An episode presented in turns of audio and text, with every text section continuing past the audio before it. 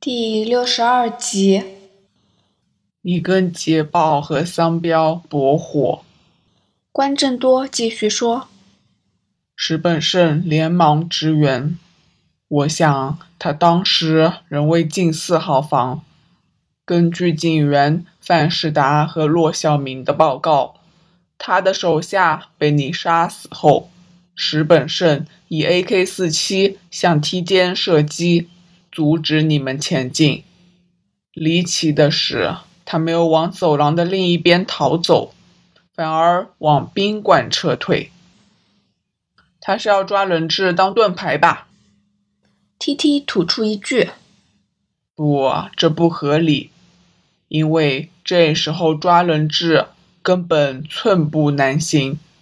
他无法抓住那人走九层楼梯，要抓人质。”应该先利用楼梯逃跑，发现被困，再在那一层找一家商户，或强行闯入居民劫持人质。他会回头走进宾馆，是因为他以为兄长在四号房预留了逃走路线，甚至石本天就在房间里。他抓住步枪回到宾馆。来不及用钥匙开门，只好用脚将门踢开。怎料里面只有林芳慧的尸体。这时候他终于察觉事有蹊跷，自己可能中计了，于是干脆大开杀戒。因为他不知道在场的人对他有没有危险，会不会藏有武器。王景东和赵炳。就此惨死。可是你已经赶到宾馆门口，大概向室内鸣枪示警，石本胜才逼不得已抓躲在一旁的女工李云当盾牌。这些都是你的想象而已。T T 满不在乎地说：“想象，T T，你这时候仍没有半点悔意。”关正多露出厌恶的神情。我该有什么悔意？T T 冷冷地说：“你这混蛋，把原本能获救的人质都杀光了。你为了掩饰自己的罪行，将现场的无辜者都杀光了。”一直保持冷静的关正多突然提高音调，一脸愤慨地骂道。你并不是用假装投降的办法令石本胜分心而成功狙击的。关正多一口气说：“李云是胸口中枪而死。如果石本胜先中枪，他逃走时被对方狙击，他该是背部中枪。没有人质会笨的能逃走时面对歹徒。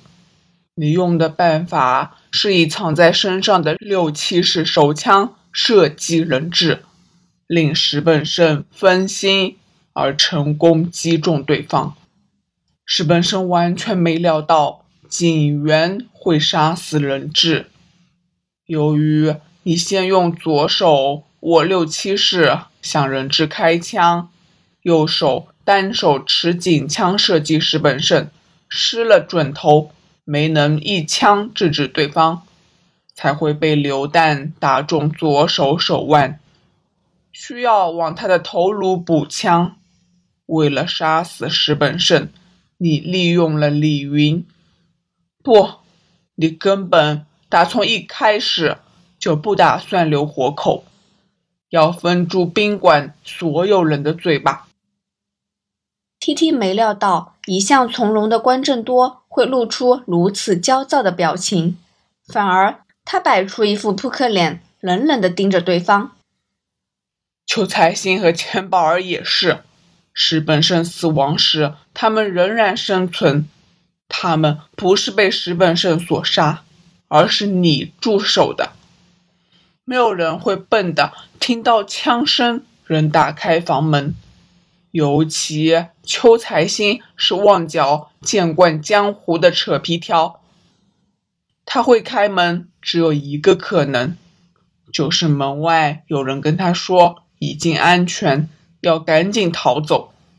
T T，你利用这种借口令他开门，然后立即枪杀二人。你这天杀的冷血家伙！为了掩饰谋杀林芳慧，你居然令一群无辜者丧命。所以你以为我用这种方法杀人后，把六七尸首枪上的指纹抹掉，塞进已死的石本胜左手，制造他双手持枪的假象？关键是啊，你似乎忘了一件很重要的事情。T T 恢复本来轻松的表情，微笑着说：“我冲进宾馆后不到一分钟，哦不。”应该是三四十秒左右，B 队便赶到。试问，这短短的数十秒间，我如何有足够时间射击李云、杀死石本胜、欺骗邱彩星开门、射杀两人、抹干净枪上的指纹、把枪塞进石本胜左手？别忘了，我当时左手负伤，就算我能够忍痛，也不可能来得及完成吧。再退一万步，我真的如此速度的做到以上的事情？我身为诡计多端的凶手，会冒着被撞破的风险来行事吗？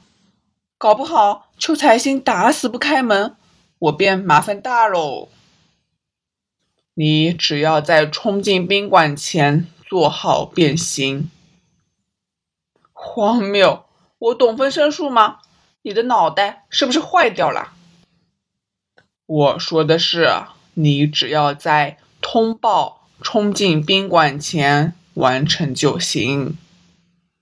关正多以看到丑陋怪物的眼神瞪着 T T 说：“你根本没有向高朗山通报，就直接杀进宾馆，枪杀李云和石本胜，诱骗邱彩星开门。”解决二人完成部署，才假装自己在宾馆外准备行动。当时所有人已死，你肯定计划已完成。捡起石本胜的步枪，向走廊开火，制造枪声，假装他正劫持人质，与你对峙。你告知高朗山你要冲进去拯救人质后，你要做的。不过是再开数枪，假装枪战中，然后抹掉 AK 四七上的指纹，把它塞进石本胜的手上，再坐在一旁等候救援。四十秒，十秒便足够完成了。你没有证据。T T 收起笑容说：“没有实证。”但只要检视整个行动中各小队的时间，便会发现异常。当家辉楼传出第一声枪声，高朗山才发出封锁电梯、沿楼梯往上进攻的指令。换言之啊，当时你们在九楼梯间跟捷豹和桑彪相遇。根据骆小明的报告，从遭遇到梯间。不过是十至十五秒的事。之后，石本胜还火，向梯间做出约五秒的扫射，便退回宾馆。石本胜枪击后退，你跟骆小明在梯间因为范世达发生争执，前后顶多用上十五至二十秒。假如你真的在梯间枪战后立即冲到宾馆门口向指挥中心要求支援，期间不过是四十秒左右。但这四十秒之内，本来驻守一楼的 B 队警员已经到达七楼，而他们更是在第一声枪响后在一楼等待指挥官指示。指示管理员锁电梯，浪费了至少半分钟。全力奔跑的话，或许真的能在十秒间跑上七楼。但警员们当时小心翼翼地前进，以防歹徒余党伏击。直到你发出“只余下石本胜被困于九楼海洋宾馆”的消息，他们才一鼓作气冲上去。结论就是，你从梯间冲出去后，并没有及时通报。当你要求支援时，应该已是梯间枪战后的两分钟左右。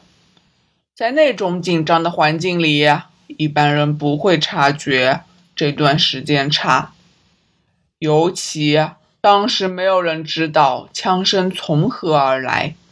在忧虑之下，人的时间感就更不可靠。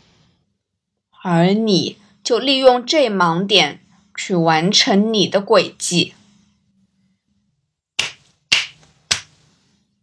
T T 拍起手掌，露出一个大大的笑容。好精彩的推理！不过关景司，就算你的推理再精彩。我敢问一句，你有证据吗？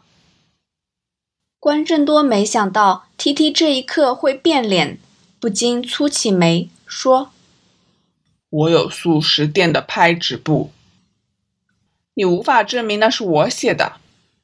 ”T T 冷静地说：“如果我是犯人，我会先撕走树叶，以免之前的压痕留下线索。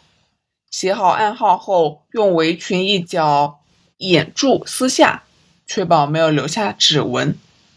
如果字条上没有我的指纹，你便无法证明我是犯人，因为犯人可以在我们驻守前，甚至在监视期间偷偷撕下纸张。在这项证据上，骆小明、范世达，甚至素食店的老板和员工，以及多日来光顾的客人都有嫌疑。但你无法解释李云胸口的枪伤、邱财星开门的理由、林芳慧血液凝结的异状、通报时间上的差异。我根本无需解释啊，因为你举的这些理由只是异常，并没有跟我的口供矛盾。为什么会发生这种异常？我怎么知道？取证不是我的责任啊。T T 嘴角微微扬起。你曾多次使用管理处的电话副传呼台，那个管理员老头一直在打瞌睡，他会记得谁用过电话吗？我很怀疑。我已通知鉴证科检查四号房钥匙的指纹。假如我真的是凶手，你以为我会留下指纹吗？我想也是，但如果上面有石本胜的指纹，关正多没说下去，因为他看到 T T 的笑容没有消失，他知道 T T 在善后工作中并没有忘掉抹掉丢在林芳慧身边的钥匙上的指纹，已把捷报和石本胜的指纹抹走。事实上，也许他在杀死石本胜后。在他身上搜出钥匙，处理后才放回四号房内。虽然钥匙完全没有指纹，会显得相当怪异。林芳慧没道理抹干净它，但这如同刚才关正多列举的理由，在疑点利益归于被告的前提下，T T 没责任去做任何解释。还有一个可以令你的罪行曝光的办法。关正多皱一皱眉，动机，只要从林芳慧入手，便有办法找到证据。关键是啊，你可以循这个途径去调查，但我认为你会徒劳无功呢。T T 显出的自信，令关正多明白这个漏洞并不足以威胁对方。关正多在今天中午。已经到林芳会工作的夜总会调查，知道林芳会口风很紧，没有进一步的线索。关键是啊，其实你真的很大胆啊！T T 露出皮笑肉不笑，以冷漠的眼神盯着关正多，说：“如果我真的是凶手，你今天来找我便是找死。你的所谓证据，最容易引起麻烦的。”就是那本拍纸簿，而你啊，偏偏带来了。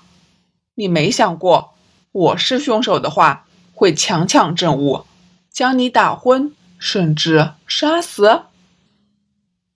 你不会这样做，因为如果你会做出这种事，你便不会大费周章用这种手法掩饰杀死林芳慧。你很清楚，杀人的过程很容易，困难的是处理尸体、撇清嫌疑等善后工作。一个人一死，只要警员、医生、亲人或朋友有丝毫怀疑，在香港这个密集式的都市里，很难逃过法眼。就算你有方法令尸体消失。只要受害人失踪，便会引起警方注意。你知道，最简单、不用善后的杀人方法，便是找戴罪的凶手。问题是要令戴罪的凶手晋升，只会制造另一个需要善后的麻烦。所以，你用这种毒计去解决事件，将林芳慧的死推到石本胜身上。再用合法的途径杀死石本胜，所以结论是刚才的全是废话嘛？T T 摆出胜利者的姿势，笑道：“相比之下，高朗山设计陷害我的可能性还要大一些。内部调查科的家伙们认定了高朗山是犯人，只会不认输的否定你的推测。他们都是群心高气傲。”自亚为精英的警探，你举不出实证，他们不会改变立场，削弱威信，让自己难堪。关正多将双眼眯成一条线，发现 T T 比自己想象中更思虑周全，只是他没将才智放在侦查之上，反而投放在犯罪计划之中。关正多无奈地摇摇头。伸手探进外套的里袋，关静思，你不是要告诉我，你藏着答录机，已把我们的对话录下来，当做证据吧？我没有承认过任何事情哦。T T 以嘲弄的语气说：“不，反过来，如果你告诉我你一直在录音，我比你更困扰。”关正多掏出一个五公分高的玻璃瓶，里面有一颗子弹的弹头。这是，T T 感到疑惑。